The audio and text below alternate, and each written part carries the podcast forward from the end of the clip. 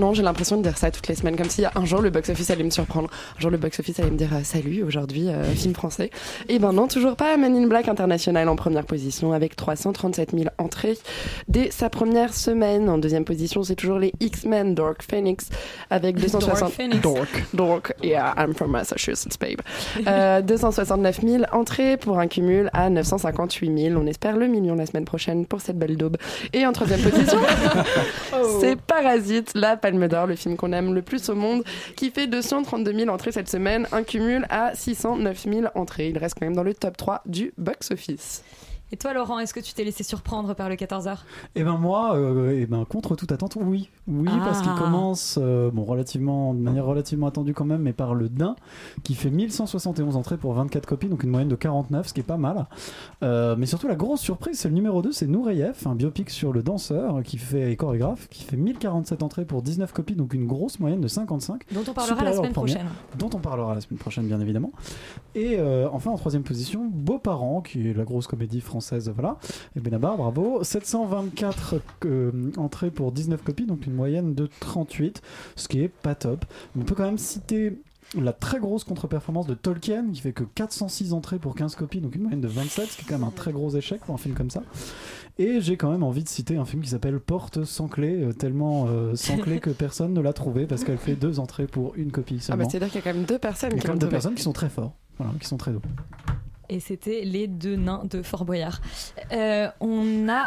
Euh, Celle-là, elle était la vraiment. mauvaise et un petit peu, euh, tu vois, essentialisante. C'est vraiment bien. bravo. Ouais, c'était vraiment, c'est une vraie euh, ouais. performance pour ce début d'émission.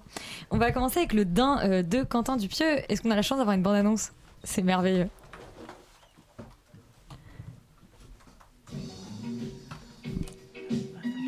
Vous parlez de mon blouson? Pourquoi on parlerait de ton blouson? Je- je- Vous voyez bien que c'est pas un, un vêtement banal.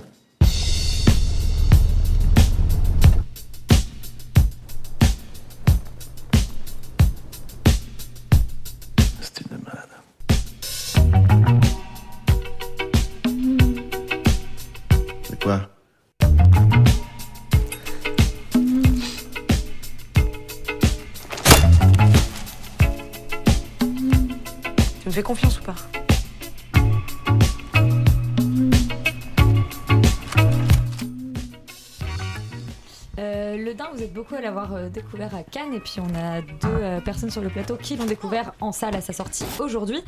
Euh, et bah peut-être avant d'en parler, je vais te demander, euh, Sophie, de nous pitcher le Dain, le nouveau film de Quentin Dupieux. Alors, Alors oui, c'est vraiment chance, horrible de faire chance, ça, ouais. c'est vraiment pas sympa. Euh, alors, on a Georges. qui, est- qui est Dupieux aussi. Bon, bah, Dupieux est un réalisateur français euh, qui euh, a fait son je sais plus combien de C'est pas un exposé. Tu me, tu me prends au dépourvu. C'était quoi le, le pitch de, l'annonce? C'est Georges, 44 ans, a un Ah, projet. Et son Et blouson, son blouson, 100% d'un ont un projet. projet, voilà. Voilà, donc c'est Georges et son, et son blou- blouson, blouson en daim. Euh, Georges qui est donc Jean Dujardin. Georges qui est donc genre Jean Dujardin et, euh, a des, et, et son blouson, euh, enfin c'est Et cette obsession qui- va, dé- qui va découvrir au- au- Ouais. autour du. Adèle Haenel n'est pas son blouson, hein, c'est un non, vrai blouson. Adèle Haenel joue un vrai rôle. Pas encore, mais on ne sait pas. Bon, mais euh, voilà, et donc il va découvrir peu à peu euh, les. Enfin, il va se découvrir une, une espèce de, de, de- de relation fusionnelle avec son blouson. Et euh, tous les films de Dupieux, c'est quasiment impossible à pitcher à part cette phrase-là. Donc euh, voilà, c'est un film complètement barré et comme euh, comme euh, comme il nous a habitués, qui nage dans l'absurde et qui nage dans dans une espèce de folie douce qui va un peu vers les confins quand même de la folie amère parfois. Mais c'est très, enfin c'est vraiment c'est un, un très beau film qui se qui se déguste vraiment. C'est vraiment pour tous ceux qui aiment Dupieux et pour découvrir aussi l'univers de Dupieux. Je pense que c'est vraiment le film avec lequel on peut rentrer dans sa filmographie. Et, non, t'es pas du tout d'accord, Yuri. Moi, je pense que c'est vraiment un, un condensé de, de, de tout ce que fait Dupieux et de tout ce qui est Dupieux. Et, et voilà, et c'est vraiment un, un Et alors, film, qui est euh, Dupieux Mais, mais c'est terrible de me demander cette question. Je n'ai pas sa, peut-être Yuri biographie en tête. Oui, alors euh, moi je vais quand même clairement jouer le rôle du trouble fait euh, dans cette affaire parce que je sais que tout le monde va l'encenser et crier au génie absolu. Euh, moi je suis assez fan du travail de Dupieux euh, en général, même euh, j'avais beaucoup aimé Au Poste, enfin tout ce qui tout ce qu'il a fait même aux États-Unis. Je trouve qu'il qu'il a une manière notamment de traiter l'absurde avec énormément d'humour, de, de, de finesse, d'intelligence. C'est un type qui est extrêmement malin, qui arrive, enfin qui, qui, qui est assez bluffant en fait quand il à chaque fois qu'il fait un film. Alors là oui, il y a effectivement plein de qualités à ce film-là. Euh, il est assez rigolo, même si moi j'ai pas vraiment ri. Euh, Il y a deux trois répliques assez marrantes, mais c'est vraiment à, bon, à peu près tout. Je trouve qu'il est assez vraiment moins bien dialogué que son film précédent.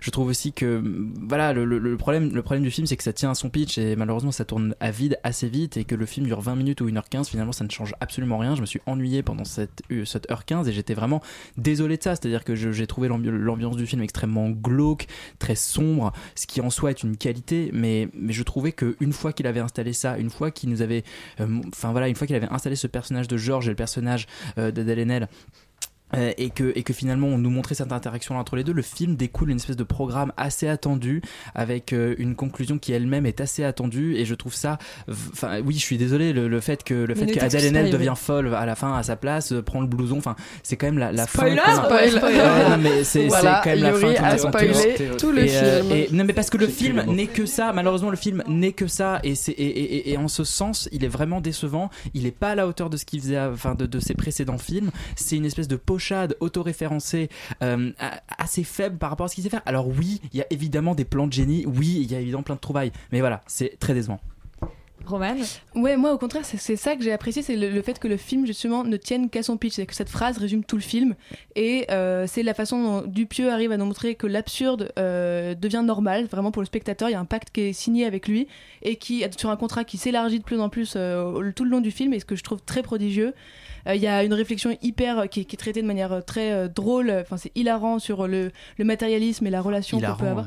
Ah moi j'ai vraiment j'ai beaucoup ri. Écoute Yuri, nous n'avons pas le même humour, mais en tout cas euh, sur le sur le matérialisme et la façon dont on a on entretient euh, une relation avec des objets, ce qui est totalement justement déjà là absurde et pourtant c'est le cas. Je ne sais pas, moi j'adore euh, j'adore plein d'objets. Écoute, voilà. Moi Et- aussi. Et euh, une mise en scène qui je trouve d'une intelligence rare parce que Dupieux arrive à nous faire gober n'importe quoi. C'est-à-dire qu'il y a euh, des champs contre champs avec une veste et je finis vraiment par croire que cette veste existe. Euh, voilà, je, trouve, ça trop, trop hyper intelligent et en tout cas la mise en scène va app- appuie vachement le propos de Dupieux dans l'humour, c'est parfois effrayant en plus avec Jean Dujardin qui est absolument génial dans ce rôle-là, Adèle Haenel aussi. Donc voilà, moi j'ai justement apprécié ce côté-là. Félix, Patimuri. Ah bah non, clairement pas. Yuri, Yuri, qui- qui- je- on ne peut plus être amis en fait, c'est pas possible. Moi je pense que c'est en fait c'est le meilleur seulement. film. Exactement. je pense que c'est le meilleur film de Dupieux, donc à partir de là il y a une vraie césure. Euh, tout simplement parce que je trouve que depuis Au Poste, il essaie d'ouvrir un peu son cinéma, de le rendre un peu plus accessible. Et moi j'aime beaucoup en fait les films qu'il a fait avant, mais je trouve que c'est un peu des films de petits malins où il utilisait un peu l'absurde euh, à tout va. Et je trouve que honnêtement dans Rubber, genre de choses, c'était moi je voyais un peu le mec euh, petit malin, mais je trouvais que ça menait un peu nulle part. Et en fait je trouve que justement depuis Au Poste, qui était quand même un film vecteur d'expérimentation où il tirait le travail du dialogue, etc. Là, en fait, il prend totalement l'inverse et il se dit bon, bah, je vais faire un exercice de mise en scène Euh, et il essaye en fait d'ouvrir son cinéma dans le sens où il rend l'absurde réaliste. Finalement, Le Dain est un film extrêmement premier degré et je pense que c'est un film qui extrêmement euh, classique de, de ce point de vue là mais, mais complètement, mais je pense que c'est une volonté de se, ré- de se renouveler, de pas refaire la même chose. Et il en parle d'ailleurs en, en interview, bam, spoiler. Euh, mais mais c'est quelqu'un qui, c'est quelqu'un qui, qui a, en fait, qui est très effrayé de refaire la même chose. Et du coup, je, je trouve, je trouve assez pertinent de le voir sur ce registre-là. Et ce qui est très très fort surtout, c'est que c'est quelqu'un qui arrive à te faire rire uniquement par l'image. Il y a aucun dialogue. Et honnêtement, les comédies françaises en règle générale sont quand même essentiellement centrées sur le travail de l'acteur, le travail du dialogue et le travail de la phrase. Et je trouve ça hyper fort justement de faire rire juste avec des chants contre chants, avec un blouson, ce genre de choses. Enfin, il y a des trouvailles techniques et, et de mise en scène qui sont vraiment brillantes. mais qui tiennent en 20 minutes malheureusement Mais- ça, ça mais- ne tient pas la ça Mais moi, pas je la trouve que justement, il y a une vraie étude de la folie et on plonge progressivement dans un espèce de cercle de violence qui est totalement établi, qui fonctionne. Et en tout cas, moi, j'ai rigolé du début à la fin. La salle aussi. Donc, euh, écoute, Yuri, pas euh, je- Yuri. voilà, pas Yuri. En fait, ce qui est intéressant avec ce film, c'est que c'est un truc qui pourrait Bonsoir, arriver. C'est ça que je trouve trop bien. Ouais, désolé, c'est moi, salut. Euh, c'est que c'est un truc qui pourrait arriver, c'est-à-dire que je vois très bien ce mec qui, genre, travaille dans un bureau à la défense, qui a pas mal de thunes sur son compte, qui a, genre, complètement pété un câble, sa, sa femme ne le supporte plus, ses, ses, ses, ses, co- ses collègues ne le supportent plus, et il est parti, euh, voilà, euh, dans Haute-Savoie pour aller s'acheter un blouson, et puis il est devenu complètement fou, et, et, et ça que je trouve intéressant. Même dans des- il y a des, même des répliques qu'il fait, euh, il fait à peu près les mêmes choses dans 99 francs, et j'ai vraiment vu une espèce d'intertextualité entre ces deux films, c'est-à-dire que Ah, c'est, euh, c'est Octave Parango qui est devenu complètement fou et euh, qui est parti euh, s'isoler dans le sud quoi. Et c'est ça que j'ai kiffé avec ce film. C'est une des questions qu'on avait posées justement en interview. C'est comment on fait pour montrer la folie alors qu'on a passé toute sa carrière à essayer de de faire enfin d'invisibiliser la folie et de la faire passer pour quelque chose de normal en fait. Et, et je trouve qu'à ce niveau-là bah ça marche bien. Ce film fonctionne. Ce film fonctionne. Léa, il fonctionne. Ouais, mais puis il faut pas oublier euh, les, les autres euh, comédiens. C'est vrai qu'il n'y a pas que Jean Dujardin et ce blouson. Il y a aussi Adèle Haenel qui est assez, assez extraordinaire aussi dans ce film. Je, je la trouve vraiment. Je trouve qu'elle a, elle a un peu cassé euh, ses, ses rôles habituels euh, où elle est euh, soit fragile. Première fois qu'elle joue bien. Ouais, moi je dirais. Oh N'importe quoi, on se calme tout de suite. C'est totalement validé. Attendez de voir le film de On est Céline- re-amis, en fait. Arrêtez de voir le film de. Attendez de voir le film de Céline Chama, Le portrait de la jeune fille en feu, où elle est assez exceptionnelle également. Non, elle, elle- elle est là, elle est brillante. Euh, Albert Delpy aussi, à qui euh, Jean Dujardin va aller acheter ce blouson en dents et qui est incroyable, qui est un personnage euh, assez extraordinaire. Et puis surtout, Du- Dupieux euh, revient à un truc qu'il fait assez souvent, c'est cette espèce de mise en abîme du monde du spectacle et du monde du cinéma. On avait déjà ça dans réalité, où Chabat cherche un cri pour son film d'horreur. On avait ça aussi dans Au Poste, à la fin de Au Poste, cette espèce de théâtralité. Et là, on le retrouve une nouvelle fois dans le Dain sur comment on fait un film, quel est le processus pour faire un film. Et finalement, est-ce que le sujet ne s'impose pas euh, dans l'envie de faire un film? Et j'ai l'impression que c'est une sorte de métaphore du travail de Quentin Dupieux, ou même quand on lui pose la question dans l'interview que vous allez entendre euh, juste après notre critique, de euh, qu'est-ce qui vous donne envie, qu'est-ce qui vous donne envie, qu'est-ce qui vous inspire dans les sujets? Il dit juste, bah, en fait, je rentre dans un processus de film et aussi ce qui se passe m'inspire et euh, me donne l'idée du film. Et là, c'est un peu ça ce qui se passe avec le personnage de Georges. Il a un caméscope que lui offre Albert Delpy avec le blouson et il dit, bah, je vais me mettre euh, à filmer. Ouais, par hasard, il devient cinéaste. Par hasard, il devient réalisateur et il se met à réaliser un truc qu'il contrôle plus du tout. Et finalement, il filme sa folie, mais mais il a rien raconté d'autre que le réel et que ce qui lui arrive. Et c'est ça qui est assez beau parce qu'à la fin, on finit par croire que Quentin Dupieux a juste posé sa caméra et a dit à, à Jean Dujardin, bon, ça t'inspire quoi ce blouson quoi? On a, presque cette impression-là et c'est ça qui est très agréable euh, dans le film. Et tu le disais, euh, vous aviez eu la chance de rencontrer Quentin Dupieux et on va tout de suite euh, écouter cet entretien. Quentin, es-tu là? Toc Bonjour. Quentin Dupieux, merci beaucoup de nous. de- merci beaucoup d'avoir cette interview. Euh, du coup, j'ai une première question un peu pour euh, introduire le sujet. Comment t'es venue l'idée du daim Est-ce que tu pars d'un personnage? Est-ce que tu pars d'une situation? Est-ce que tu pars d'un objet? Salut. Alors non, euh, on me pose beaucoup cette question en ce moment. Et en fait, j'ai du mal à y répondre, tout simplement parce que euh, on ne peut pas vraiment expliquer comment on capture une idée. C'est-à-dire que quand tu quand tu fais des films, en fait, euh, bah, bizarrement, en fait, ton cerveau, c'est comme une gymnastique. Tu, cherches des idées toute la journée. Et puis, à un moment, t'en choisis une ou pas. Et euh, tu vois, parfois, je, j'en prends une. Je commence à développer autour. Et puis, ça devient autre chose. Ou bien, euh, tu prends une idée, tu essayes de, de développer un truc. T'écris quelques pages et puis finalement, tu te rends compte. Enfin, moi, je me rends compte plein de fois que le sujet ne m'intéresse pas du tout. Et puis je le laisse, de côté. Et puis un jour, euh, je m'en rappelle. Et puis j'utilise la scène pour autre chose. En fait, c'est c'est un peu bizarre de. Enfin, c'est quasiment impossible, si tu veux, de, de résumer euh, le, choix. En fait, cette décision à un moment de dire, ok, je prends, euh, je vais prendre ce blouson en daim et je vais en faire un film. Parce qu'en fait, bien sûr, c'est pas ça. C'était moi, j'avais envie de faire un film sur un fou. Mais comment t'expliquer pourquoi j'ai réussi à aller au bout de l'écriture Ça, j'en sais rien. En fait, parfois t'es inspiré, parfois t'es pas inspiré. Alors, euh, en parlant de folie, dans vos anciens films, vous avez euh, normalisé la folie. Euh, vous avez créé des mondes où les incohérences, les paradoxes et les bizarreries euh, sont pas l'exception, mais plutôt la, la règle. Comment on fait pour donner du corps à la folie et la mettre en lumière quand on a passé toute sa carrière à l'invisibiliser? Pas mal. Non, en, en fait, il y, a- il y a un truc marrant dans- avec ce film, c'est que effectivement, on va dire Jean et moi, euh, on a eu l'habitude tous les deux, chacun séparément, de, nos, côtés, de faire des trucs plus. On a tous les deux fait des trucs plus exagérés, un peu plus euh, dans la forme, un peu plus foufou. Et en fait, on s'est vachement trouvé là-dessus. On avait tous les deux envie de faire de la folie normale, c'est-à-dire qu'en fait, le personnage est flippant dans ce film parce que euh, parce qu'en fait il est complètement normal. C'est presque flippant de voir Jean Dujardin aussi normal. Et, euh, et en fait moi ça a été mon ça a été mon guide euh, quand j'ai fait ce film. Euh, J'avais très envie de de faire un truc vraiment normal, presque anodin, proche du fait divers, d'où la mise en scène un peu caméra portée qui fait un peu documentaire pour que ça ait l'air vrai en fait. Et, et on s'est amusé avec Jean à dans cette zone où en fait, comment t'expliquer, où parce que c'est plus bizarre, euh, bah, ça devient flippant en fait, parce que ça a l'air normal. Euh, c'est assez amusant. C'est voilà, c'est mon septième film. Vu que j'ai fait que des trucs qui, qui étaient évidemment des trucs où on pouvait marquer barré, loufoque, euh, déjanté, etc. d'un seul coup, un truc qui, qui en apparence est normal, bah, ça devient en fait beaucoup plus fou. Et c'est hyper marrant comme, comme, comme, euh, comme nuance, quoi. Je sais pas si je comprends, si tu me comprends. Euh, et justement, en fait, en, parlant de, toute euh, ta filmographie, euh, j'ai l'impression que c'est un peu le, film de la maturité, entre guillemets. En tout cas, tu te places comme amateur parce que voilà, tu vas dans des espèces de conditions un peu extrêmes, dans un chalet, et tu tournes ça un peu, pas à l'arrache, mais visiblement, tu as, l'air de d'avoir fait un tournage un peu voilà roots. Euh, et pourtant je trouve qu'il y a une vraie pas un renouveau mais une évolution dans, dans ce dans ce film au niveau de l'humour au niveau du méta j'ai l'impression que c'est que tu essaies de rendre depuis au poste un peu ton, ton cinéma plus accessible. En tout cas ça ça touche je pense un peu plus de spectateurs parce que c'est euh, justement ça- reste loufoque mais euh, mais c'est c'est plus c'est un peu de l'absurde réaliste entre guillemets. Enfin comment comment tu te places et pourquoi tu évolues de, cette manière là est-ce que c'est le du coup c'est le succès qui te fait te poser des questions de qui regarde tes films ou pas du tout Non, mais enfin, je, écoute, ton commentaire est assez juste euh, parce qu'en fait, effectivement, moi, je, me pose la question à chaque fois que je fais un nouveau film.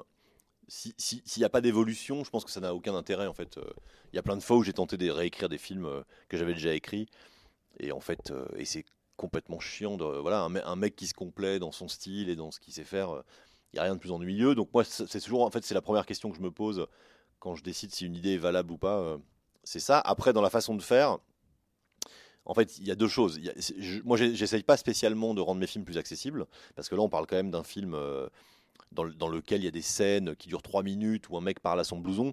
On n'est pas non plus, j'ai pas pas fait les tuches, quoi.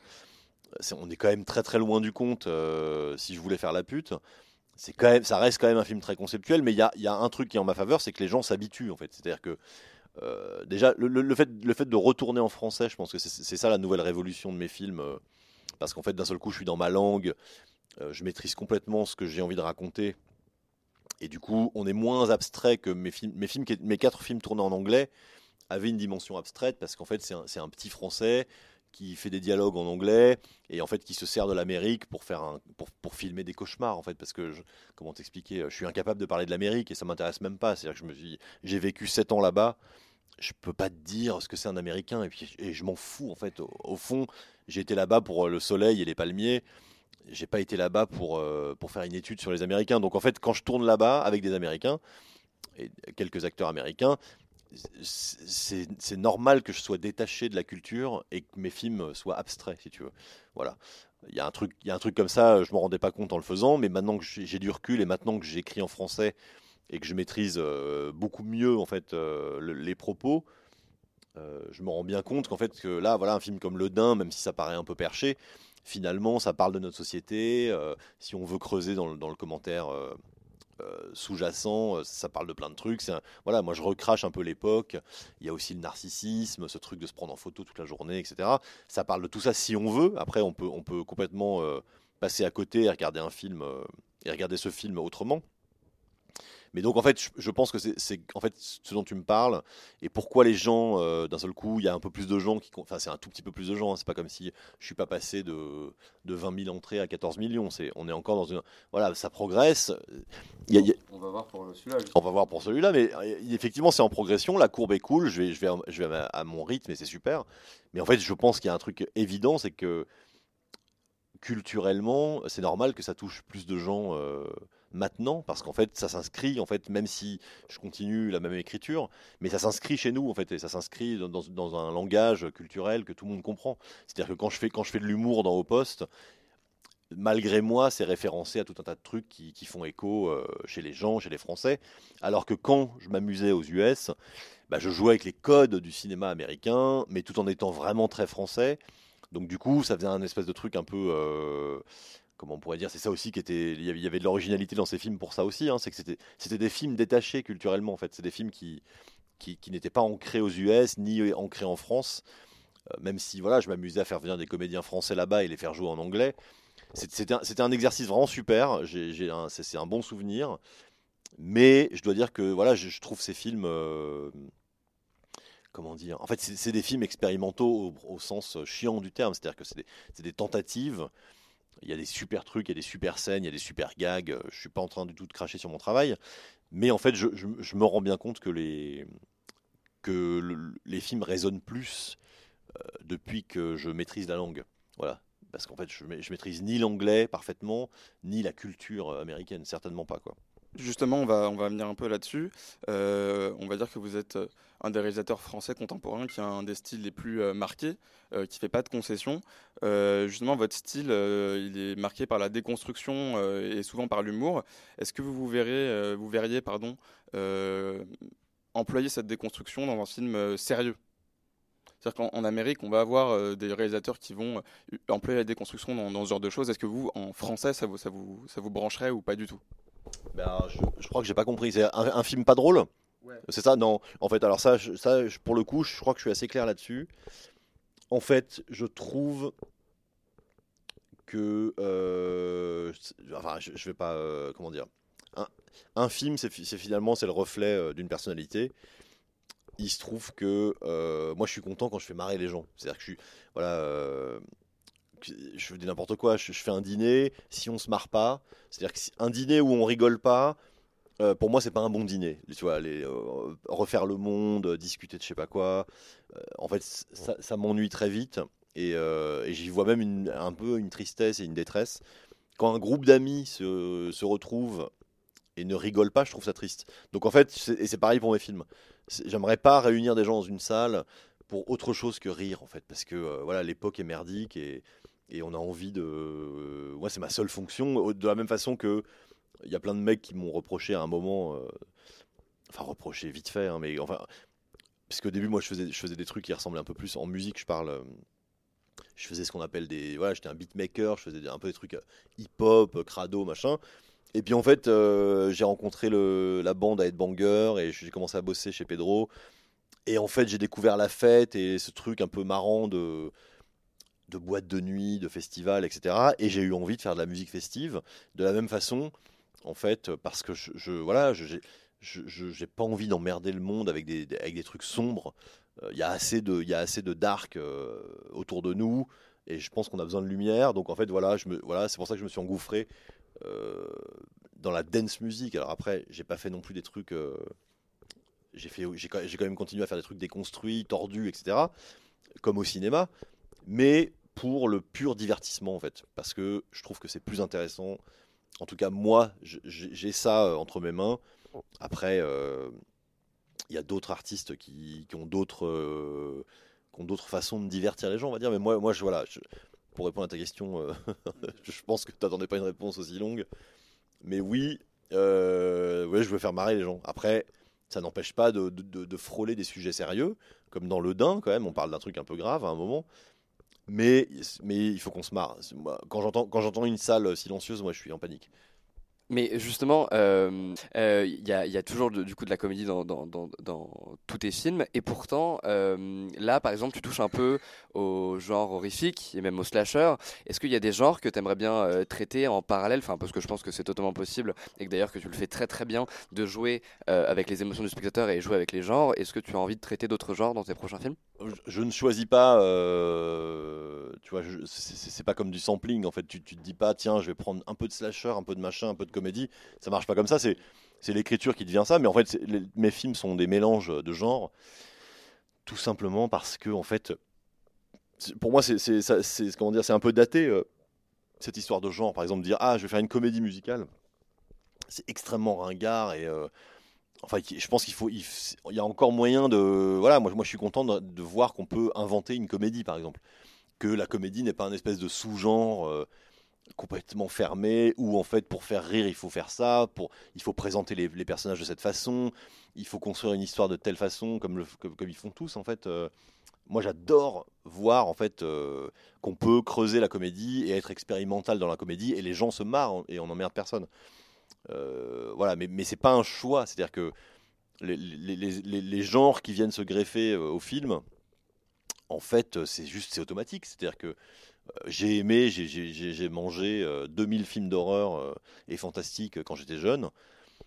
Aujourd'hui, je peux plus en regarder un seul sans m'ennuyer. C'est-à-dire que ça, ça m'intéresse même plus. C'est-à-dire que même les, voilà, tu me dis, il faut que tu mates à tout prix Blade Runner parce que c'est incroyable. J'ai- Je n'ai même pas la force de regarder Blade Runner. C'est-à-dire que c'est un truc, voilà, j'ai tellement consommé euh, les films fantastiques, science-fiction et, euh, et les slashers, on va dire, quand j'avais entre, euh, je sais pas, 15 et 25 ans peut-être, que ça y est, c'est intégré, je, les- ai en moi, et puis ça ressort euh, de cette façon-là. C'est-à-dire que je, ne fais pas un slasher, parce que ça, voilà, de la même façon quand j'ai fait Rubber, la simple idée de faire juste un film avec un pneu qui tue les gens, ça, ça me suffisait pas. Il a fallu que je, que je construise un petit théâtre, machin, pour que ce soit autre chose, parce que voilà. Donc, en fait, pour répondre à ta question, oui, je vais convoquer, euh, je pense euh, régulièrement tout un tas de gens, mais sans même le savoir. C'est-à-dire que euh, voilà, je ferai peut-être un jour un policier mélangé avec. euh, avec, euh, je sais pas, un truc de science-fiction, euh, sans le savoir, juste en, juste en intégrant des, éléments euh, dans ma narration, quoi.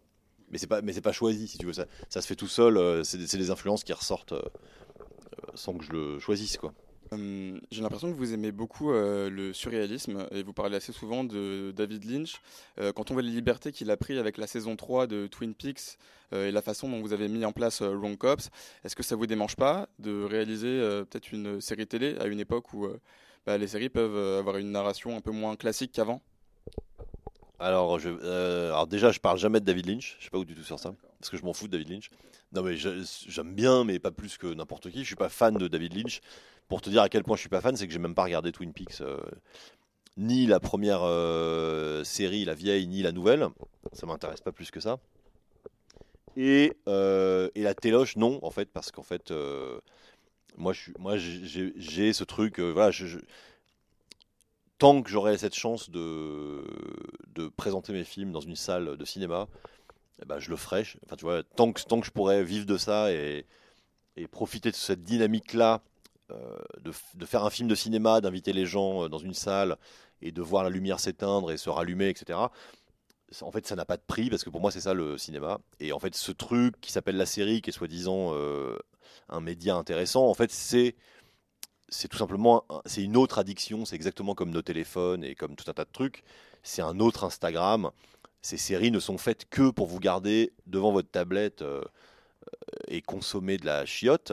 Après, il y a effectivement des talents qui travaillent dans ces séries parce que tout le monde a besoin de bouffer. Donc il y a des mecs à qui on ne fait plus confiance au cinéma euh, qui vont faire des séries parce que je suis pas convaincu que David Lynch puisse financer un film demain, tu vois, c'est pas, pas garanti. Par contre, on lui dit ah si tu pouvais relancer Twin Peaks, ça nous ferait des connexions en plus euh, sur notre chaîne. Et en fait, ça se passe comme ça, c'est-à-dire qu'en fait, David Lynch, c'est un produit d'appel, c'est-à-dire que il a fait euh, la saison 3 de Twin Peaks pour attirer des nouveaux abonnés sur une espèce de plateforme dont je connais même pas le nom et on- dont on se fout.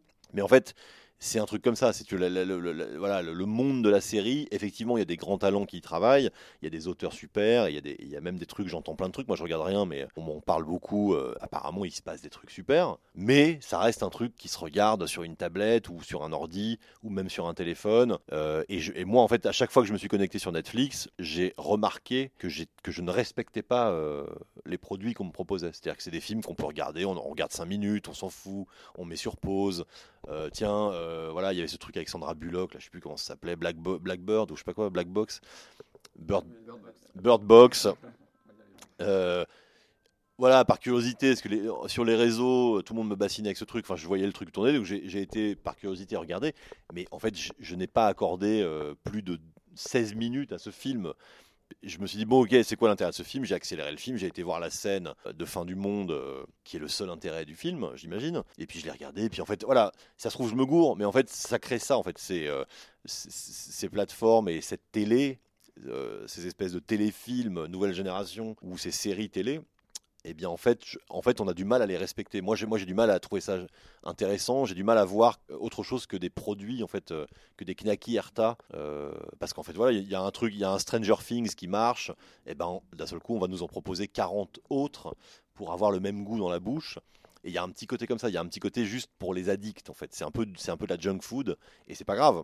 C'est juste que tant que moi je peux faire, euh, je peux rester un peu dans ce, dans ce prestige du cinéma, parce que je trouve ça plus prestigieux et, et en fait on, part moins souvent d'une salle de cinéma que d'un écran. Moi ça m'arrive de quitter une salle de cinéma, c'est vraiment parce que je m'ennuie. Tu vois, il y a un effort à fournir. C'est genre putain, je suis sorti de chez moi, le film m'ennuie donc je m'en, vais. Mais au moins il y a une espèce de voilà, on il y, a, une immersion, il y a une expérience collective. Tout ça c'est des clichés, mais en fait c'est réel. Et moi je suis hyper content euh, quand je vois les salles de Cinoche pleines en France. Là j'ai été voir la Palme d'Or là avant-hier et je trouve ça dingue qu'une salle euh, soit remplie à ras-bord pour voir un film coréen de cette qualité. Et je me dis, c'est génial, en fait, c'est pas la fin du monde, c'est- tout, est, tout est encore chouette. Il y a encore des gens qui se déplacent pour voir ça, quoi. voilà. Bah, merci beaucoup, Quentin Dupieux. Eh bien, avant de parler des séries Le parent pauvre du cinéma, nous allons parler de ce qu'il y a de plus prestigieux dans nos salles aujourd'hui. C'est Men in Black International de Francis Garrigray. On écoute la bande-annonce. Nous sommes une rumeur. Un parfum de déjà-vu. Un souvenir fugace. Nous sommes le secret le mieux gardé de la galaxie. Je sais. Je veux être recrutée. Un parfum de déjà-vu. Est-ce que ça résume bien le, le film, Laurent Eh ben, c'est le moins qu'on puisse dire. Ce film de, comme tu dis, Edgar Gray, qui nous a déjà pondu quand même Fast and Furious 8, qui est un chef-d'œuvre, et Straight Outta Compton, qui était plutôt un bon film. Donc on partait quand même sur des trucs pas mal. Euh, après, Avec ça beaucoup de voitures qui explosent. Voilà, ça a été écrit par Art Macomb et Matt Holloway, qui sont un, du- un duo de- d'auteurs qui ont euh, travaillé malheureusement sur euh, Iron Man, qui était correct, mais enfin notamment sur le dernier Transformer. Et il y a Chris Hemsworth, Tessa Thompson. Tout ça est très, tout ça est quand même très. Il y a- il y a- Il d'horreur. il y a Chris Hemsworth, Tessa Thompson, Emma Thompson, Liam Neeson, beaucoup de gens qui terminent en son. Euh, c'est plutôt pas mal parti. Euh, ça raconte euh, l'histoire d'une jeune femme qui a été témoin d'une apparition d'extraterrestres quand elle était enfant et qui a réussi à échapper à le- l'effacement de, de mémoire que peuvent faire les Men in Black et qui du coup va chercher à tout prix à se faire recruter là-bas quand elle est plus âgée parce que voilà elle a ce- cette mémoire qui, qui lui est restée. Elle finit par y arriver. Elle va faire équipe avec Chris Hemsworth qui est euh, l'agent, le super agent du bureau de Londres et qui est un peu genre branleur et marrant et ils vont euh, faire des aventures. Voilà, voilà, voilà. Euh, moi, j'ai eu un peu l'impression que ce film a été écrit par une intelligence artificielle qui a analysé à peu près tous les blockbusters sortis ces 30 dernières années et qui a pondu un scénario entre guillemets original, euh, avec toutes les qualités et les défauts que ça implique. C'est-à-dire que, bah, franchement, euh, c'est plutôt pas mal fait, ça joue plutôt bien. Le casting est assez cool, l'univers de Men in Black est globalement euh, toujours sympa, même si je trouve qu'il est pas très exploité. Euh, on voit qu'il y a plein de détails débiles qui sont faits exprès pour voir la 3D 4DX, parce que oui, j'ai vu le film en 3D 4DX. Quelle chance. Euh, ça se regarde assez facilement, on passe pas vraiment un mauvais moment, il y a même des passages relativement amusants. Après, euh, c'est aussi ce qui rend le film globalement sans intérêt. Euh, Enfin voilà, à peu près tout est par cousu de fil blanc. Les personnages, les situations sont très très génériques, voire, voire extrêmement clichés. Euh, je ne me rappelle absolument pas des tenants et des aboutissants du scénario. J'ai déjà globalement oublié de quoi parle le film alors que je l'ai vu hier. Tellement j'ai l'impression de l'avoir vu dix mille fois déjà. En plus, bon, bah, visuellement, il se passe rien de vraiment intéressant. D'autant qu'en plus, l'univers des Men in Black est assez amusant, avec pas mal de, vi- de, de, comment Mhm. dire, de trouvailles visuelles qu'on avait dans les premiers, notamment dans le premier. Là, clairement, c'est pas. C'est pas au niveau euh, et c'est pas exploité à sa juste valeur malheureusement. Donc voilà, bon c'est un produit commercial qui est plutôt bien fait. C'est un peu de la junk food vraiment ça pour le coup. Contrairement à ce qu'il dit, c'est pas une De la- série de Netflix, la c'est de la claquillerta. grosse grosse junk food. Euh, c'est globalement regardable, mais bon malheureusement ça a aucune, enfin c'est vraiment sans âme, sans intérêt. Parce qu'on peut conseiller les gens, les gens d'aller voir ça. Faut pas exagérer non plus. Charlie. C'est vraiment dommage parce qu'il y avait une espèce de, de promesse avec le film qui était de d'avoir deux acteurs qu'on avait vus dans Thor Ragnarok euh, qui avaient plutôt une bonne alchimie euh, et de pouvoir les voir bah, euh, aller plus loin dans ce film parce que mine de rien euh, Men in Black c'était quand même euh, deux personnages qui avaient un peu du chien enfin en tout cas notre enfance, exactement qui a eu deux suites une série animée enfin voilà. série animée était hyper bien. et qui était très cool. Et, en tout cas quand j'étais enfant je sais pas si j'ai de la voir maintenant moi ça. non plus mais voilà. On va la laisser là-bas. Et, et en fait c'est de la merde. C'est dire que euh, bah, les personnages ont absolument aucun relief aucune personnalité on nous crée comme ça toute une espèce d'histoire de fille qui essaye de, de se faire engager par le, par le Man in Black parce qu'elle s'en souvient et que c'est son rêve d'enfant et puis finalement on s'en sert pas enfin on, on s'en fout en fait dans le film et même le côté un peu euh, euh, beau gosse marrant euh, de Chris Hemsworth qui s'en fout Ils sont super clichés quoi en fait ces personnages. oui, Franchement, ils sont vides. Enfin, en fait, ils sont comme ça parce que les autres disent qu'ils sont comme ça, pas parce qu'ils font. En fait, c'est ça qui est dommage. Et les personnages, ont, enfin, ont absolument aucun relief. Les situations sont loin d'être inédites, euh, loin d'être euh, bien trouvées. Euh, on a en plus le cliché du petit personnage extraterrestre mignon et marrant. Enfin. Genre euh, au secours Pour les produits dérivés. pour les produits dérivés et encore tu peux même pas faire vraiment des produits dérivés pour une série comme Men in Black c'est pas Star Wars non plus C'est vraiment un produit marketing quoi, vraiment et, pur et, dur. euh, et voilà, c'est dommage en fait, c'est dommage parce qu'il y avait vraiment, c'était vraiment une, une, une licence qu'on aurait pu remettre et avec lequel on méritait de faire un vrai film avec une vraie histoire où il y avait un peu de liberté plus que dans Star Wars, je pense. Et en fait, non, ils en ont fait une espèce de, de, de ressucé de, de, de trucs qu'il y avait avant et c'est, c'est, c'est, c'est fade. Euh, Oui, c'est une espèce de rumeur. C'est un, c'est un truc un peu déjà passé, déjà vu. Malheureusement, euh, malheureusement, c'est un échec. Et voilà. surtout, vous ne vous en souviendrez plus demain. C'est ça, Exactement. On s'est peut-être fait, on s'est horreur. flashouiller finalement. C'est euh, ouais. Peut-être que les mille blagues sont passées par là. Euh, on a dit beaucoup de bien de Netflix tout à l'heure. Enfin, Quentin. Euh, on va parler de Booksmart, le premier film d'Olivia Wilde, euh, donc disponible sur Netflix. On écoute la bande-annonce. Good morning, winner. Take a deep breath. Visualize the mountain of your success and look down at everyone who's ever doubted you. Fuck those losers. Fuck them in their stupid fucking faces. Euh, Booksmart, qui est donc un teen movie que Hein Yori a regardé avec beaucoup de Beaucoup de délectation. Non, je trouvais c'est c'est donc c'est l'histoire assez classique finalement de deux amis euh, euh, en dernière année. En dernière année euh, de collège, de high school, Euh, elles ont vraiment tout tout fait pour y arriver, pour être dans les meilleures facs. Non, Euh, elles high ont. school, ouais. Non, c'est le lycée donc. C'est le lycée, pardon. Oui, J'ai dit le collège. Bon, Ah. et, et du coup, elles arrivent. C'est le dernier jour. C'est le dernier jour de classe. Elles sont hyper fières. C'est vraiment. Elles sont imbuvables parce qu'elles sont. euh, elles sont nerds. Elles, elles, elles, elles- elles prennent tous leurs camarades de haut. C'est vraiment des connasses. Et, euh, et, et, et elles prennent tout le monde pour des cons globalement. Et finalement, elles vont se rendre compte que bah, tout le tout le reste vont aussi dans des bonnes facs et En que fait, qu'on finalement qu'on peut voilà, et- peut à la fois être bon élève et être cool. Voilà, ce qui est un peu l'obsession des films américains. Euh, et donc, elles décident euh, pour cette dernière soirée euh, ensemble, eh bien, d'aller à la soirée la plus cool entre guillemets euh, du lycée. Et évidemment, leur amitié sera mise à rude épreuve. Elles vont rencontrer des personnages rocambolesques euh, tout au long d'aventures surprenantes et savoureuses pour enfin se réconcilier à la fin dans un final émouvant qui nous emballe finalement puisque c'est un teen movie tout à fait classique dans, dans sa forme Alain Rio, en fait.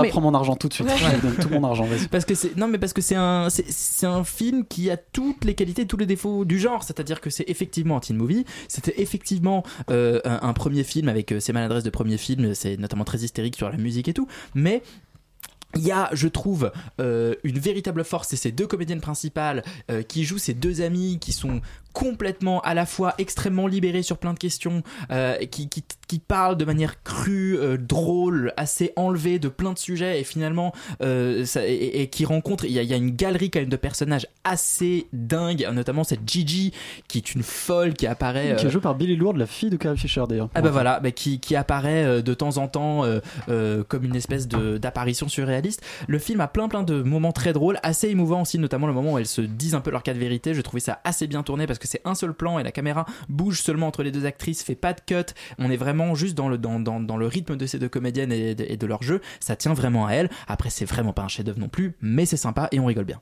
Laurent Bon, je vais globalement dire un peu la même chose. hein. Donc euh, voilà, je trouve que c'est assez bien foutu, assez classique, en effet plutôt vraiment bien joué. Euh, Il y a quelques variations assez sympathiques euh, par rapport au genre du film qui sont pas trop malvenues. Voilà, c'est- classique, c'est du terrain connu, mais c'est assez agréable. Il y a une pointe de surréalisme, de côté cartoon que je trouve assez marrant, Ouais. euh, qui moi m'a globalement plu. Et je trouve que finalement le truc le plus intéressant, c'est ce que tu disais, c'est ce personnage principal, d'ailleurs plus que les deux, en fait, vraiment le personnage principal, qui est globalement quelqu'un d'en fait assez désagréable pendant tout le film. Euh, et ce qui est intéressant, c'est qu'on, en fait, on ne s'en rend pas vraiment compte parce qu'elle est vraiment le moteur du film. C'est-à-dire que c'est elle, elle est le, le protagoniste, elle est dans l'action et c'est elle qui gère l'action du film et tout tourne autour d'elle. Et en fait, ce qui est assez intéressant, c'est que plus on avance dans le film et surtout à la fin, avec une des grosses scènes de dénouement, etc., on se rend compte que c'est une connasse pendant tout le film en fait et qu'on a suivi et apprécié une grosse connasse. Je trouve que c'est un tour de force qui est assez bien foutu, enfin un tour de force, un- un- une façon de faire qui est assez bien faite et qui est assez marrante euh, et qui passe surtout très bien parce que les actrices sont vraiment très bonnes. Je trouve que c'est pas facile de reprocher grand chose. Moi, à ce film, il manque un peu d'originalité. On a un peu de mal à vraiment s'échapper dans le côté vraiment barré, vraiment fou. Il ose pas trop aller très loin et il ose peut-être pas trop non plus s'échapper des modèles de teen movie qu'il a. Euh, et donc, ça fait un film qui est assez correct, mais qui est pas, euh, qui est, qui est pas extraordinaire, mais qui est un film sympa pour Netflix, quoi.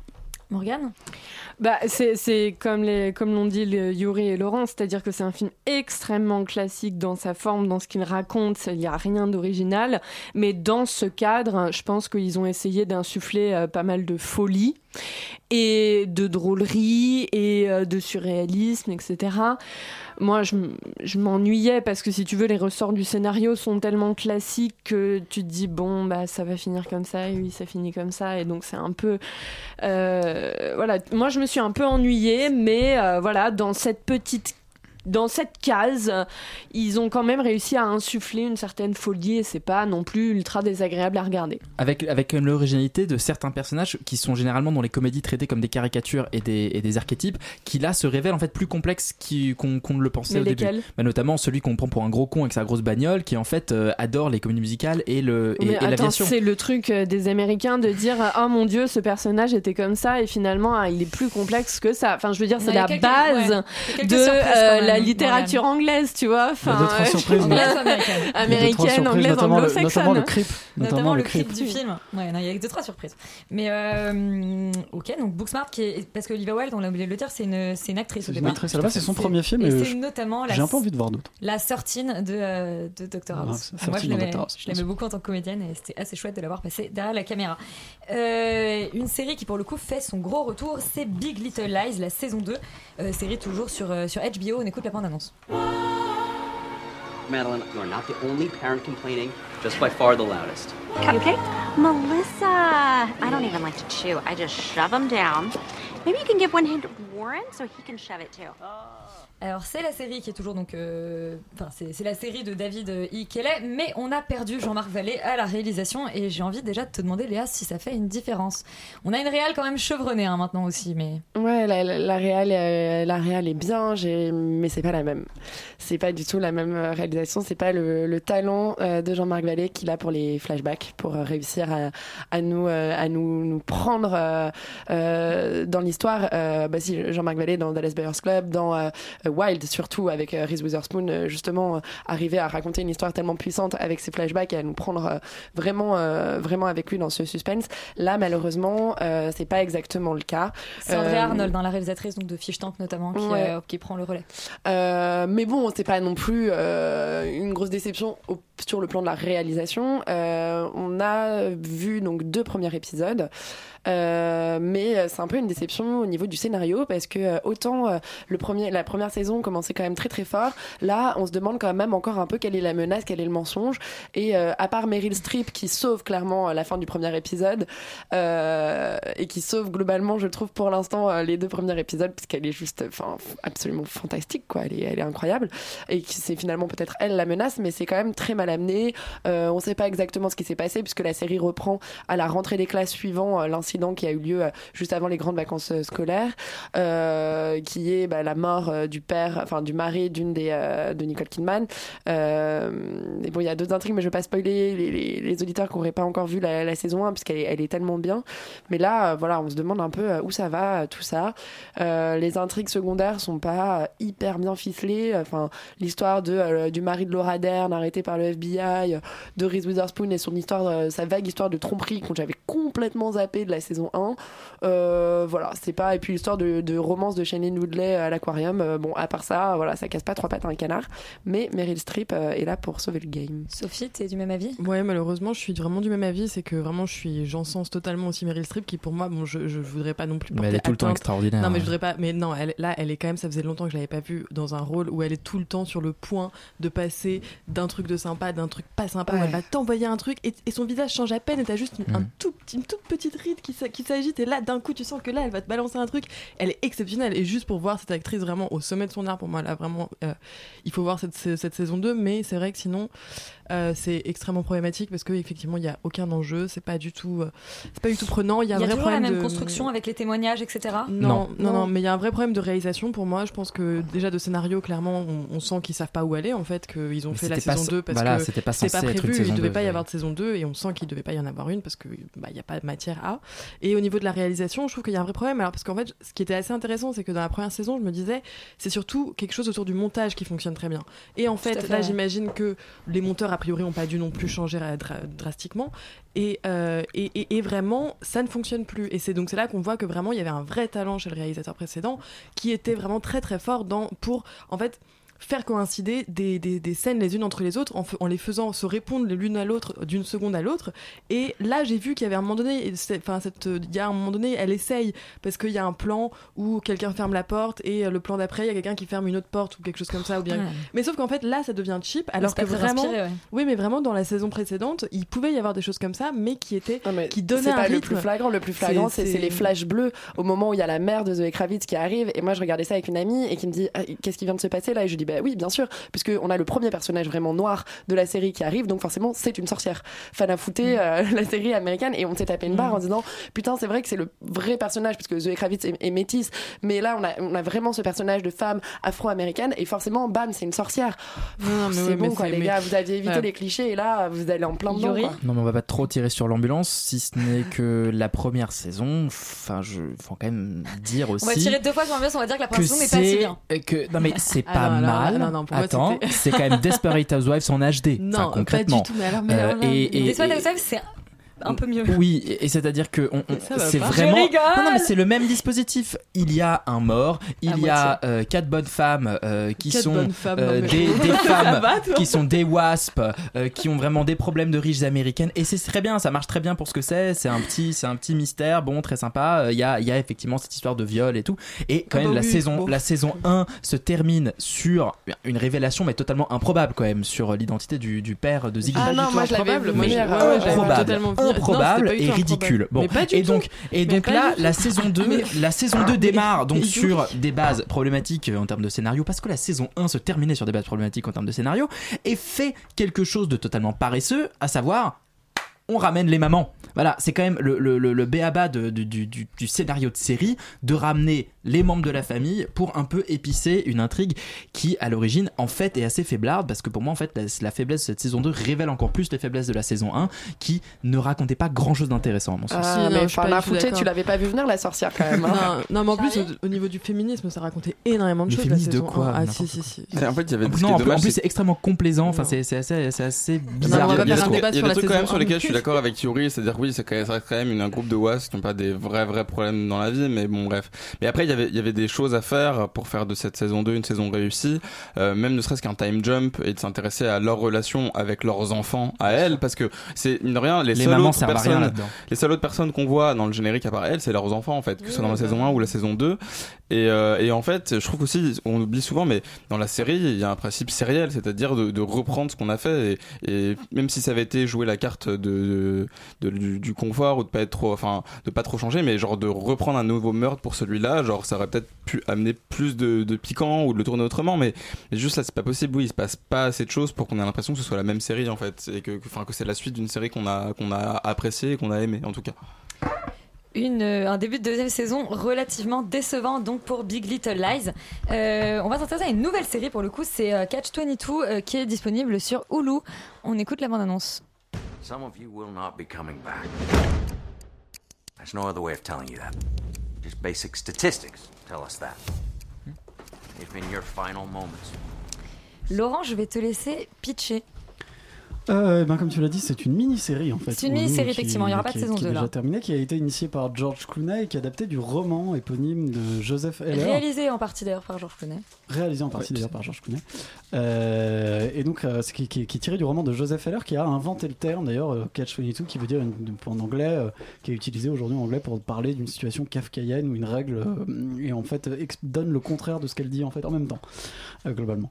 Euh, et ça raconte l'histoire d'un soldat de l'armée américaine qui est bombardier dans un avion, dans un B-52 à la fin de la Seconde Guerre mondiale sur le front d'Italie et qui essaye à tout prix de terminer le plus vite possible le quota de mission qu'il a effectué pour pouvoir rentrer le plus vite possible chez lui parce qu'il a tout simplement peur de mourir et qu'il n'a pas envie de, de- voilà, de, de mourir De pour mourir, une guerre dont il n'a ouais. rien à foutre. Et, euh, et tout s'accumule en fait autour de lui pour que ça n'arrive pas et finit d'ailleurs plus ou moins au fur et à mesure à s'enfoncer lui-même de plus en plus euh, dans, dans son incapacité à rentrer en fait.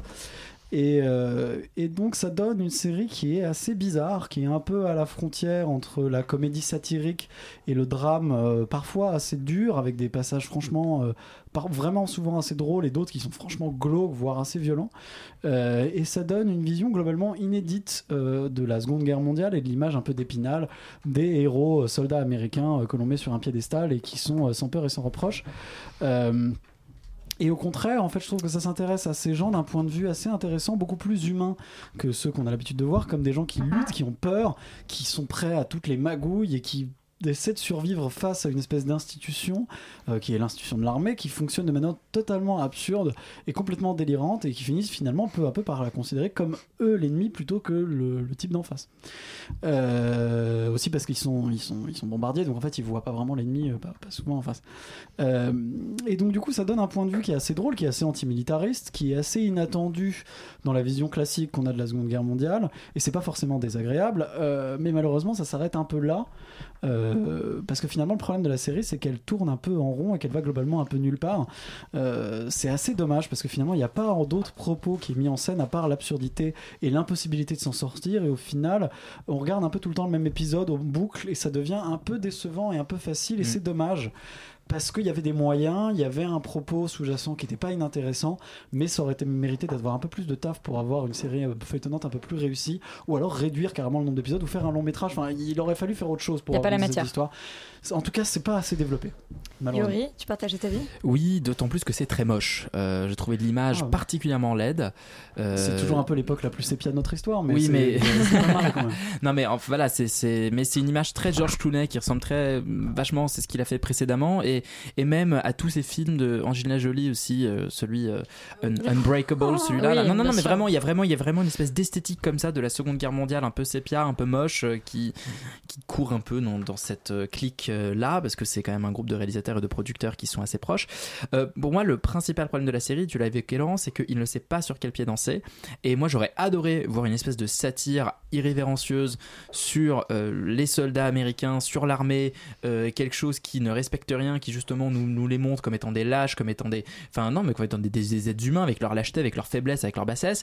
Et en fait, il entrecoupe ça quand même de scènes de guerre accompagnées d'une musique pompeuse, militariste, un peu bizarre, très héroïsante, que et, qui pour moi rejoint vraiment en fait le problème de, Argo, euh, qui était le film de Ben Affleck, également produit par euh, Grant Esloff et écrit par Grant Esloff, qui est euh, le principal scénariste et, et producteur de la série, et, et qui est une espèce de à la fois de critique et en même temps pas trop parce que finalement quand même on est les on est les, on est les américains on est dans le camp du bien on est dans quelque chose de formidable et euh, finalement nos soldats sont des héros et il y a quelque chose comme ça de de- d'extrêmement ambivalent que j'ai trouvé assez gênant et effectivement euh, en termes de structure la série tourne en rond à chaque épisode et c'est dommage.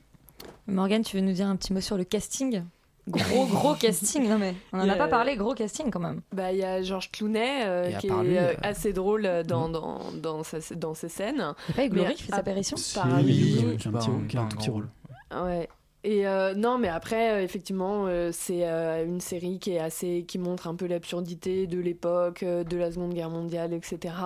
Mais après, Ça je suis plaît, complètement d'accord avec. Oui, mais je suis complètement d'accord avec Laurent. C'est-à-dire que ça, ça tourne en rond et on s'ennuie. Et dès le premier épisode, premier épisode, ouais. ce qui est quand même euh, embêtant. euh, et tu as au moins deux fois la même scène dès le premier épisode de euh, personnes qui bombardent des, des trucs. Et je me suis même dit, est-ce que je suis retournée en arrière ou est-ce que la série a avancé Mais Non, elle a avancé et c'est la même scène. Et euh, pour différentes raisons, tu vois, mais, euh, mais du coup, tu t'en- tu t'ennuies, quoi. Donc une série un peu ennuyeuse, un peu en demi-teinte, enfin en demi-teinte sépia du coup.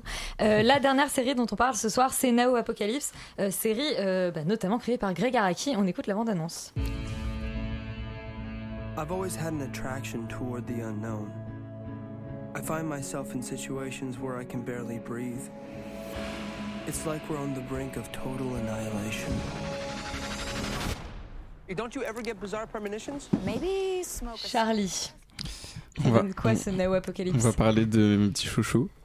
Euh, bon, en gros, Now Apocalypse, euh, c'est un peu la même histoire que tous les films de Greg Araki, c'est-à-dire euh, une bande de potes californiens qui se découvrent à travers leurs relations euh, amoureuses, sexuelles et parfois mystiques. Euh, des personnages toujours très pop, très extravertis, un peu comme les, les reliquats d'une pub pour soda des années 90. Et donc là, dans la série, on nous parle de Ulysse. Donc c'est un jeune homme qui est venu à LA pour devenir acteur, un peu comme sa meilleure amie euh, Carly. Euh, bon, elle, elle est devenue euh, cam girl pour survivre et lui, il a carrément arrêté. Et du coup, il est un peu, il est un peu paumé et il cherche un peu quel est le sens de sa vie. Il y a son coloc qui est, euh, qui veut devenir scénariste et qui est en couple avec une espèce de, de scientifique française, beaucoup trop investie dans son travail et beaucoup trop sérieuse. Et je vous en parle parce que justement, euh, son travail semble lié à l'arrivée d'extraterrestres. Et en fait, euh, ces aliens vont venir bousculer un peu la vie euh, d'Ulysse euh, et euh, qui va commencer à développer des, euh, théories un peu con- conspirationnistes, complotistes. Et, voilà. Et donc du coup, du coup, c'est un film, ça reste une série qui est genre, même si on nous parle extraterrestre, qui est extrêmement drôle, extrêmement décomplexé. Euh, Il y a du cul dans toutes les scènes, c'est-à-dire qu'on dirait vraiment un truc qui est entre, oui, voilà, la pub des années 90 et le porno de mauvais goût. Mais je trouve ça assez cool parce que justement, c'est une, série qui, utilise ça pour parler des relations entre les gens, euh, pour parler euh, pour parler du sexe et, euh, et c'est un monde dans lequel tout le monde est extrêmement libre sexuellement, euh, ce qui je pense va un peu avec le décor de la Californie où il fait beau tout le temps et tout est merveilleux. nanana. Mais surtout ça nous ça nous parle de la complexification de nos rapports, c'est-à-dire que nos grands-parents, euh, ils se mettaient ensemble et puis après, ils, et puis ils avaient plus le droit de divorcer, donc il fallait qu'ils soient un peu créatifs pour pouvoir garder leur couple euh, intact. Nos parents, eux, ça a été le contraire, ça pouvait divorcer à tout va, on s'en foutait, machin, nan, nan. Et il y a une espèce de truc que notre génération, on n'a pas envie de faire subir euh, ce genre de divorce à nos enfants, et en même temps, on se rend compte que la, créativité dans le couple, il va falloir qu'on l'a, et en dehors des, des modèles judéo-chrétiens, c'est-à-dire de, dans des relations qui sont polyamoureuses, dans des, choses un peu plus, voilà, un peu plus complexes que, que ce qu'ont vécu nos, nos parents et nos grands-parents. Et pour moi, c'est ce qui est cool, c'est que la, série peut paraître extrêmement superficielle au début, mais plus on avance, et plus ça parle de, toutes ces questions-là, la question de, des fantasmes, est-ce que ça doit être euh, réalisé ou pas, la question du genre, la question de la masculinité toxique, de, la honte de la féminité, enfin, toutes ces choses-là qui arrivent, au- qui arrivent au fur et à mesure, et c'est marrant parce que c'est des, thèmes qui sont très chers à, à Greg Araki, puisqu'en fait, c'est la même histoire que Nowhere, euh, un de ses films des années 2000, qu'il a essayé de refaire avec de, This is Why the World End, euh, dans This is When the World End, qui était un pilote pour MTV qui n'a jamais vu le jour et qui ressemblait énormément à Nowhere et euh, qu'on a retrouvé après dans euh, Kaboom qui est encore à peu près la même chose. Donc voilà, il y a une espèce de en fait, on sent qu'il a toujours voulu faire cette série et qu'il a toujours essayé de la faire de manière différente et on même enfin au bout d'un moment il y a même des acteurs qui reviennent du coup, si vous aimez bien Greg Araki, je vous invite à, à voir cette série parce que bah, c'est du Greg Araki tout craché. Et puis, si jamais vous connaissez pas Greg Araki, bah, je vous invite à, la, à regarder pour vous intéresser peut-être aussi aux travaux qu'il a fait dans les années 90, qui pour moi étaient quand même un peu plus intéressants. Mais, euh, mais en tout cas, le passage de la, de- du film à la série marche très très bien. C'était vraiment un réalisateur qui était fait pour ça. C'est euh, une série qui est très drôle, je trouve, qui est assez irrévérencieuse et qui est euh, assez intéressante sur le propos qu'elle porte. C'est exactement ce que tu disais tout à l'heure sur les générations. euh, Charlie, euh, le fait que on avait un modèle avant, nos parents ont essayé de le détruire et puis nous on essaye d'en recréer un. Et c'est vraiment une réflexion sur ça, sur qu'est-ce que qu'est-ce que c'est que les relations amoureuses, comment comment on peut les réinventer. Est-ce qu'il y a un modèle? Est-ce qu'il y a plusieurs modèles? Voilà, c'est assez malin sur, euh, sur cette réflexion-là. Moi, j'aime bien qu'il y ait des séries comme ça qui réfléchissent euh, euh, sur des thèmes euh, comme celui-là. Euh, et euh, j'ai trouvé ça en plus assez drôle, euh, marrant. Voilà, c'est hist- c'est l'histoire d'une bande de potes. euh, Ouais, ils sont pas prises de tête quoi. Et la série Ouais, est pas prise de tête, ça se prend pas voilà. au sérieux, c'est un peu débile tout en racontant des choses intéressantes et ça Ouais, c'est cool. Ouais, grave. Non, j'ai trouvé ça assez chouette. Et on l'a pas dit, mais la série donc est disponible sur Stars. Ouais, tous les épisodes, ouais. Ils avaient commencé par 10. balancer les deux premiers euh, un- une semaine après l'autre, et puis après ils ont tout balancé euh, d'un coup. Et on espère vraiment qu'il y aura une saison 2, puisque euh, la série finit sur un petit cliffhanger. J'en profite pour dire qu'il y a un acteur de Teen Wolf dans la série. Tout Mais justement, ce qui est trop mais- cool, c'est qu'ils ont pris plein d'acteurs de teen movie ultra prudes, euh, Ouais. qui sont complètement dévergondés pour la série. Je trouve ça génial. Oui, Ouais, oui, c'est encore très oui. drôle. Encore oui. Euh, eh bien, c'est déjà terminé pour Extérieur Nuit. Cette semaine, on se dit à la semaine prochaine et surtout restez sur Radio Campus Paris.